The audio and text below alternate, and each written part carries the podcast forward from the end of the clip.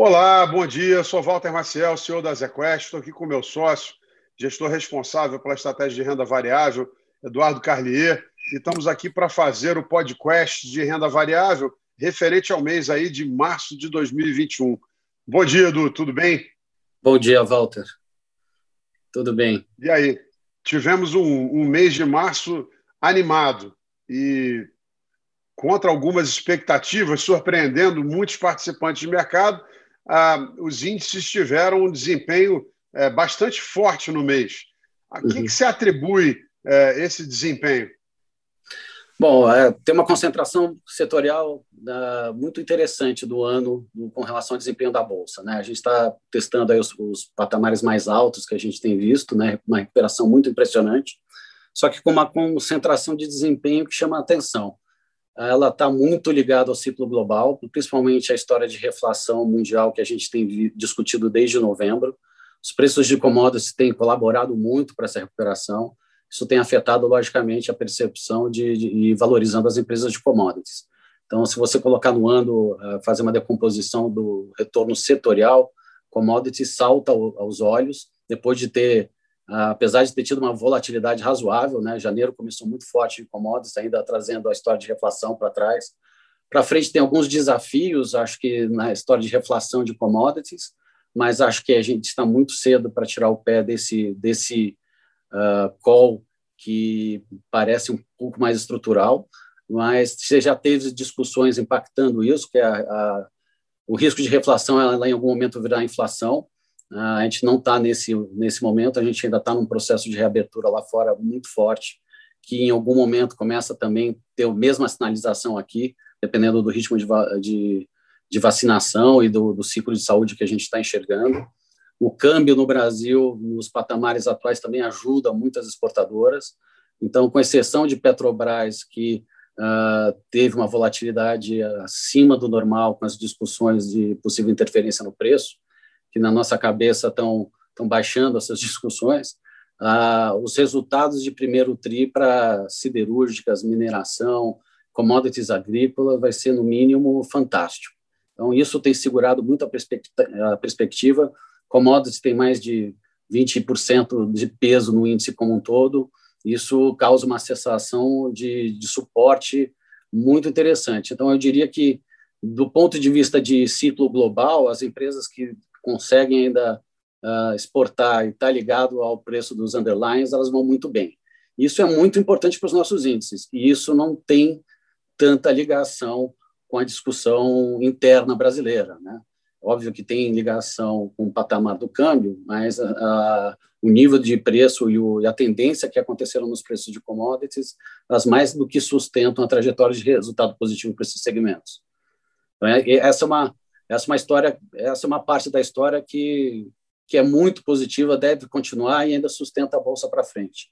A gente sempre lembra que a discussão interna e externa é importante. A parte global vai muito bem, obrigado. Está refletido no Questações. A gente tem, a gente mantém as apostas na, no fundo com alguns destaques. A gente está positivo com relação à trajetória para Vale do Rio Doce. A gente tem uma posição interessante em Gerdau. A gente está alocado em JBS, tem uma dinâmica um pouco diferente, mas também é ligado ao ciclo de commodities, um pouco mais pressionado pela, pela discussão de custos para a empresa, com o, ciclo, com o preço do boi explodindo. E a gente tem uma aposta que é o grande destaque dos fundos esse ano, que é a CLC, que continua performando muito bem, uma empresa que, desde que a gente comprou, dobrou uh, em termos de valorização, uma posição que a gente fez uh, no começo do ano, uh, o ciclo para as empresas que estão ligadas a soft commodities e o ciclo agrícola no Brasil está fantástico. Né? Então, os preços estão no ponto mais alto dos últimos tempos, com um balanço de oferta e demanda muito positivo, ainda com estoques muito baixos. Vale a pena, nesse ponto uh, específico, a gente colocar que eu, eu, tem uma história com relação às, às commodities, com, com, a possibilidade de um super ciclo para frente. Eu acho que uh, nas softs ou nas commodities agrícolas, uh, principalmente em soja e milho, eu acho que isso pode se materializar mais rápido. Né? Então, assim, uma visão muito positiva ainda para a parte agrícola como um todo. E acho que vale a pena falar do desempenho do mês passado no que não foi bem, né? Você ainda tem um ambiente de rotação setorial que chama muito atenção na bolsa. Ela é uma rotação que ela ajuda nesse momento pelo peso de commodities uh, que a gente vê. Então tem empresas se beneficiando muito do cenário atual, uh, mas as empresas domésticas foram muito mal. Então você teve um uh, um aumento do questionamento fiscal, com a história de, de discurso do, do, orçamento junto com o Congresso. Você iniciou um ciclo de aumento de juros, que faz referência a, até as duas componentes que eu falei anteriormente, né, a pressão que você está vendo na inflação de custos vindo de câmbio e principalmente da dinâmica de commodities. A gente acha que um risco para o segundo semestre a gente ver essa discussão de reflação virar inflação. Não é o momento ainda mas os próximos dois meses, uh, na minha cabeça, vai ser muito crucial para a discussão de Bolsa como um todo, principalmente para consolidar o cenário para o ano que vem, que tem seus desafios políticos. Esses dois meses a gente vai estar discutindo, logicamente, aí a, o processo de reabertura como um todo, com o processo de vacinação uh, acelerando na nossa cabeça, a chance de você acelerar ou até mesmo exponencializar a vacinação ela é muito alta, desde que a gente tenha, obviamente, os insumos, é difícil. Esse é, esse é um call que você tem que acompanhar muito de perto, o mercado está muito atento, mas ah, eu diria que a probabilidade de você ir melhor no ciclo de vacinação e de saúde, ela tende a ser positiva, com horizonte a definir, mas assim, pelo que a gente consegue ver, olhando os processos de vacinação lá fora, se o Brasil conseguir alguma atração uh, no processo como um todo, acho que é uma discussão muito importante para os próximos três meses. E pegando o gancho aqui, que eu sei que é a sua pergunta também, é, como é que a gente vai se posicionar para o portfólio. Eu acho que você teve o tema de reflação, como o TT passar, uh, que continua bem representado. Agora tem um tema muito importante de reabertura para ser conduzido na carteira para frente. O tema de reabertura ele vai se mostrar mais volátil no curto prazo.